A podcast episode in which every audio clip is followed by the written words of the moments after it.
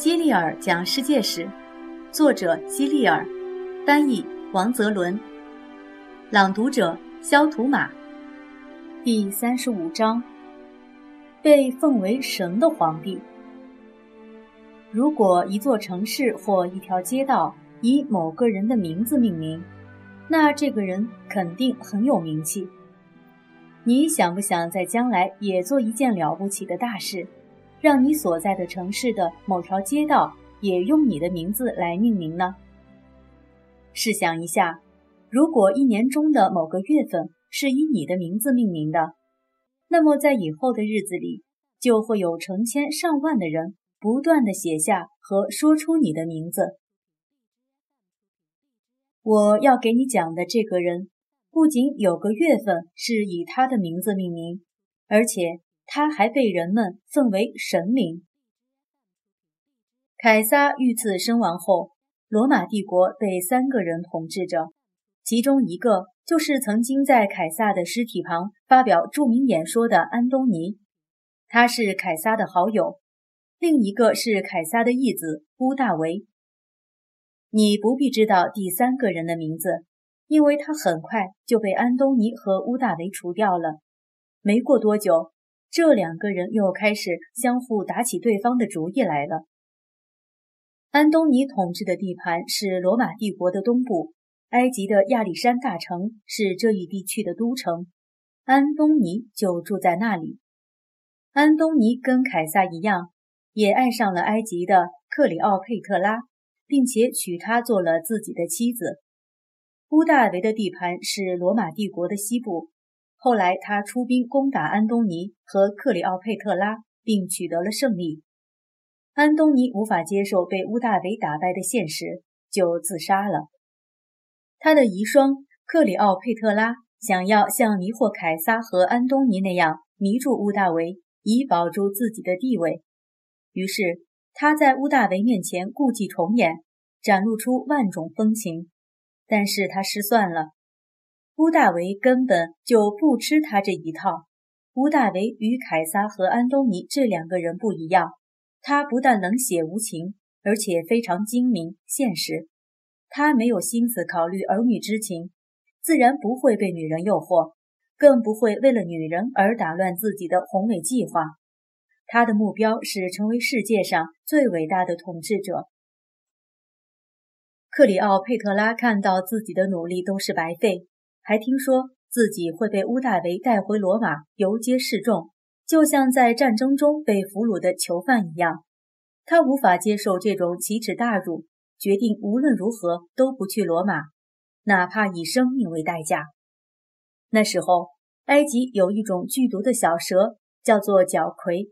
克里奥佩特拉解开胸前的衣襟，将一条这种小蛇放在胸口，让它咬了一下。然后就平静地死去了。从此，乌大维成了罗马所有属地的统治者。他回到罗马城之后，人们高呼着“皇帝”，向他表示尊敬。然后，他将自己的名字乌大维改为奥古斯都凯撒，因为这个名字的拉丁文有“皇帝陛下”之意。罗马人是在公元前五百零九年废除国王的，而乌大维称王的这一年。是公元前二十七年，从这一年开始，罗马有了皇帝。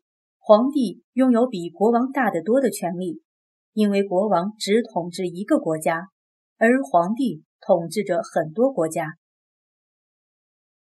乌大维，此时我们应该叫他做奥古斯都凯撒。他成为罗马帝国唯一的领袖时才三十六岁。这个庞大帝国的都城是罗马。他有着不可代替的地位。奥古斯都凯撒要把罗马建设成为最美丽的城市，于是大兴土木，那些用砖造成的古老建筑物都被拆毁了，取而代之的是雄壮富丽的大理石建筑。奥古斯都凯撒经常炫耀说，他得到的罗马是一座砖城，他留下的罗马却是一座大理石之城。万神殿是罗马最精美的建筑之一，听它的名字就知道它是供奉所有神灵的庙宇。不要把万神殿和雅典的帕台农神庙相混淆。其实这两座建筑的差别很大。帕台农神庙的名字来源于雅典娜的别称，而万神殿的名字来源于意为所有神灵的两个单词。万神殿有一个用砖和灰泥砌成的巨大圆屋顶，这个圆屋顶看上去就像一只倒扣着的碗，正中有一个名叫天堂眼的孔。万神殿里唯一的窗户就是这只睁开的眼睛，哪怕是在多云的阴天。也会有足够的光线透过它照进万神殿，让你能够清楚地看到整个神殿内部是多么的金碧辉煌。罗马城在这些宏伟辉煌的建筑物的衬托下，显得庄重而不失大气，给人长盛不衰的感觉。所以，罗马城又叫永恒之城，并且流传至今。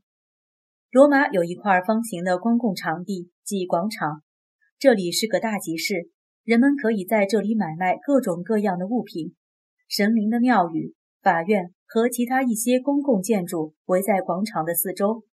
罗马法院的样子看起来有点像雅典建造的庙宇，不过罗马法院的圆柱是在建筑的里面，而不是在外面。罗马人为了庆祝重大的胜利，还修建了很多凯旋门。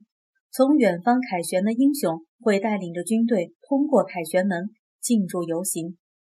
罗马曾经还有一个巨大的半圆形露天竞技场，据说从古至今没有任何一个建筑能够像它一样容纳下那么多的人。准确一点说，它能够容纳二十万人，这比一些大城市的常住人口还多。这个竞技场叫马克西穆斯竞技场，后来。人们为了修建其他建筑，就把它拆了。另一个竞技场是罗马斗兽场，它是在奥古斯都死后才修建的。它容纳的观众人数和现在罗马最大的体育馆一样多，在那里经常举行决斗士之间以及决斗士与野兽之间的格斗。这个斗兽场现在依然存在，不过已经变成破旧的废墟了。你可以坐在古罗马皇帝曾经坐过的柜子上，看那些曾经关着野兽的小房子，以及他们被放进竞技场的门，甚至还能看到一些据说是被杀死的决斗士和野兽留下来的血迹。奥古斯都统治时期出现了许多流芳百世的作家，因此人们把这个时期称为奥古斯都时代。这个时期有两个最著名的拉丁诗人。维吉尔和赫拉斯，维吉尔写的《艾涅阿斯记》讲述了特洛伊人艾涅阿斯在特洛伊陷落后到处流亡，最后安居于意大利的故事。他是罗马城的创立者罗慕卢斯和瑞摩斯的曾曾曾祖父。赫拉斯写了很多被称为颂歌的短篇诗歌，大部分都是描述牧羊人和牧羊女之间的爱情和美好田园乡村生活。他的诗歌深受人们的喜爱，许多人现在还给他们的儿子取名为赫拉斯。奥古斯都为罗马做出了巨大的贡献，因此死后被奉为神灵，人们为他建造了庙宇，将他像神一样供奉起来，并且以他的名字 August 给八月命名。安东尼与克里奥佩特拉打败谋杀凯撒叛徒的安东尼。要召见克里奥佩特拉，问他为何援助叛徒。克里奥佩特拉闻讯，却身着盛装在城郊的河上泛舟，引得众人围观。连安东尼都迷恋她的美色，以致忘了此行的目的。克里奥佩特拉之死，克里奥佩特拉对死法很有研究，他知道怎样死才不会痛苦。最终，他选择用角蝰蛇来结束自己的生命。在克里奥佩特拉的左手上，你会看到这种角蝰蛇。罗马万神殿，万神殿原本是乌大维的手下为纪念乌大维打败安东尼和克里奥佩特拉而建造的，后来被大火焚毁，直到公元一百二十五年才由罗马皇帝哈德良重建，变成了供奉所有神灵的神殿。罗马斗兽场。罗马斗兽场是罗马皇帝为方便奴隶主们观看残酷的决斗表演而修建的，它规模庞大，可容纳约九万观众。是当时最大的圆形决斗场，也是整个古罗马文明的象征。